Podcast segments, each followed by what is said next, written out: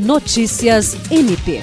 O Ministério Público do Estado do Acre promoveu nesta segunda-feira, 7 de novembro, uma palestra ministrada pelo conselheiro do Conselho Nacional do Ministério Público e professor de Direito da Universidade de São Paulo, Otávio Luiz Rodrigues Júnior. A palestra contou com a presença de integrantes do Conselho Nacional do Ministério Público, do Ministério Público do Estado do Acre e comunidade acadêmica, sendo parte da agenda da correção extraordinária de fomento às boas práticas resolutivas, que se estende durante toda a semana no MP Acreano.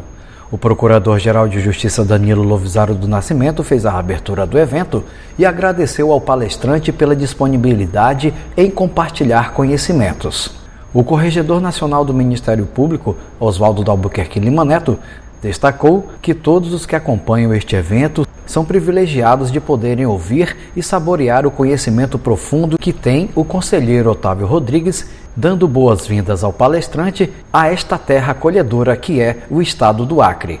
Jean Oliveira, para a Agência de Notícias do Ministério Público do Estado do Acre.